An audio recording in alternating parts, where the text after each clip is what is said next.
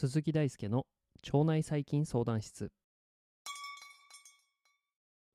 毎日夜19時半に更新中。腸内細菌相談室。現役の研究者である鈴木大輔が腸内細菌にまつわるエピソードをお届けしております。本日よりですねエピソードシーズン2が始まります。今後放送するエピソードでは昨日のお話にある通りですねあるテーマに沿って1週間のコンテンツをお届けしていきます。まあしかしですね今回、えー放送日本日が木曜日ということなので1週間の始まりとしてはちょっと適切ではないと考えました。そこで、まあ、来週の月曜日からテーマに沿ったお話はスタートすることにしたいと思います。それまではシーズン1の通りですね腸内細菌や腸内環境にまつわるさまざまなトピックについて取り上げていきたいと思いますまあえっと、シーズンっていうのは、まあ、ポッドキャストの配信者が設定できるエピソードの集まりのことなんですが、まあ、任意で設定することができるので、腸内細菌相談室では、まあ、エピソード101の今回からエピソードを、まあ、新たなシーズンとして区切ることにしました。今回お届けするのは、人やマウスではなく、昆虫の共生細菌にまつわるようなお話。その昆虫とは、クロカタゾウムシです。まあこのクロカタゾウムシという名前以前にそもそもなんかゾウムシっていう虫自体あまり知名度がない昆虫かもしれませんが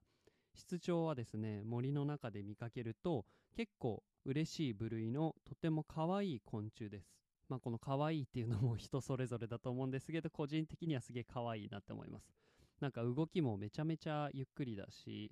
まあしかもあんま飛ばないというか飛ばないのかな多分っていう昆虫なので。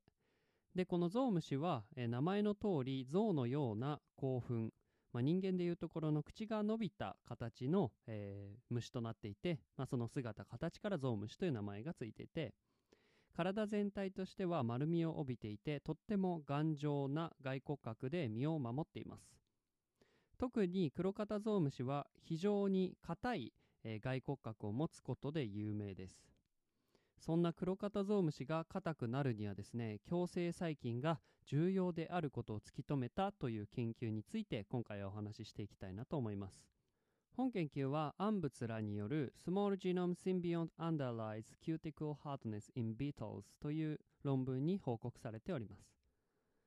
ということでですね、まあ、今回の研究ではゾウムシ類に共生する細菌の、えーナルドネラという細菌に注目していきます。まあ、これからナルドレナと呼称していきたいと思います。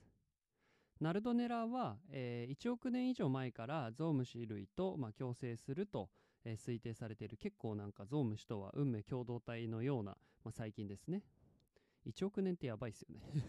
純粋に考えてめっちゃ前じゃんっていう感じなんですが、えしかしですね、ナルドレナ、ナドナルドネラの共生によるゾウムシへの影響については明らかにされてきませんでした。本研究では異なる4種類のゾウムシから得られたナルドネラのゲノムについて機能解析を行いまして、え共生によるゾウムシへの影響を調査します。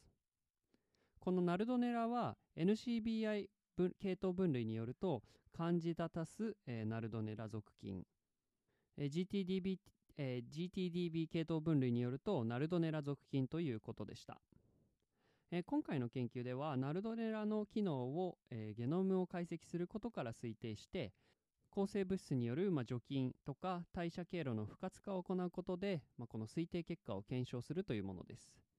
なので、まあ、ナルドネラという細菌が今回は、えー鍵を握っていて、まあ、この細菌の役割をゲノムからまず調査して、えーそこで得られた知見を、まあ、実験によって検証していくというような流れですね。ということでですねまず結果なんですがナルドネラはクロカタゾウムシのどこにいるのかというところからお話をしていきます。えークロカタゾウムシにおいてはですね腸内に存在する共生している細菌からなるバクテリオームと呼ばれる、まあ、器官に存在することが分かりました。えーその他ですねクロカタゾウムシ以外の3種のゾウムシについても、えー細菌の存在が確認されましたがこの細菌のサイズや形状などはですねそれぞれのゾウムシで異なったということです、えー続いてですねここで発見された、まあ、バクテリオーム中に存在するとされた、えーナルドネラなんですがそのゲノムについて解析をしていきます。まずですね調査の結果共生細菌としてはですねナルドネラが唯一の優占種であることが分かりました、えーますますナルドネラとクロカタゾウムシの共生関係がこれ気になってきますよね。唯一となると何をじゃあ機能として持っているんだと。えー続いてですね、ゾウムシに共生するナルドネラの全ゲノム解析を行っていきます。するとですね、えー0.2から0.23メガベースペアと、まあ、非常に小さいゲノムサイズしかナルドネラは持たないということが分かりました。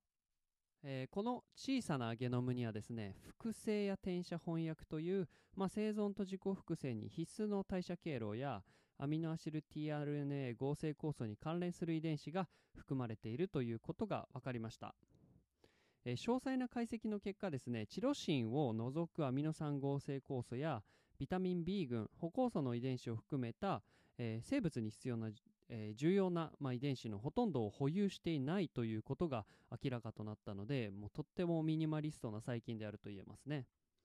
え唯一完全な代謝経路が確認されたのがえチロシンとペプチドグリカンの合成酵素でした。ペプチドグリカンはナルドネラの細胞壁成分であるということを考えるとえナルドネラは、まあ、チロシン合成に特化した細菌であることが言えそうです、えー続いてですねナルドネラは本当にチロシン合成ができるのかというお話に移っていくんですが今の全ゲノム解析の結果を比較するためにチロシンの合成機能を評価していきます。えそこでですねゾウムシの共生器官でありナルドネラが生息しているとされたバクテリオームを用いたアミノ酸の合成能力の評評価を行っていきます。結果チロシンが多く合成されているということが確認されました。またですね先行研究ではクロカタゾウムシと細菌の共生関係が温度の高い条件下では抑制されるということが明らかになっていたので今回もちょっと温度を上げてみてチロシン合成がバクテリオームでできるのかということを調査してみるとやはりこれチロシンの合成が抑制されたということでした。ここからクロカタゾウムシにおけるナルドネラっていうのはチロシン合成に関連する共生菌であるということが示されました。えここからはですねじゃあそのチロシンが何なのかこのアミノ酸がどう関係しているのか、えー、クロカタゾウムシの代謝にどう関係しているのかというお話になるんですが、えーそもそも、えーまずクロカタゾウムシの性質として外骨格が硬いということがあるんですが、まあ、これはクチクラと呼ばれる成分が原因です。えークチクラの、えー原材料はチロシンであることから、まあ、ラナルドレナルドネラは、えークロカタゾウムシの外骨格形成に重要であるということが、まあ、ここまでのお話から考えられると思います。実際に抗生物質によってナルドネラのチロシン合成を抑制すると柔らかいゾウムシが育ったそうです。なので、まあ、このナルドネラのチロシン合成っていうのがえこのやっぱりクチクラの合成に重要で、まあ、結果としてゾウムシが硬くなる要因になっているということですね。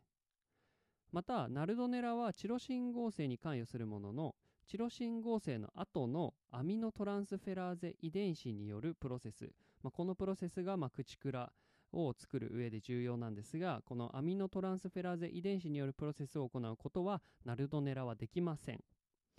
この遺伝子の活躍がなければやはりゾウムシは柔らかくなってしまうのです。えそこで、まあ、宿主のバクテリオームを調査した結果アミノトランスフェラーゼ遺伝子が宿主側に発現していることが確認されました。なので、まあ、このクチクラの合成の最初の段階をナルドネラが後の段階をゾウムシが担うことで、えー、黒型ゾウムシの硬さは達成されているということが明らかとなったんですね。まあ、このように人間のみならず多くの生物は共生細菌と代謝の役割分担を行っています。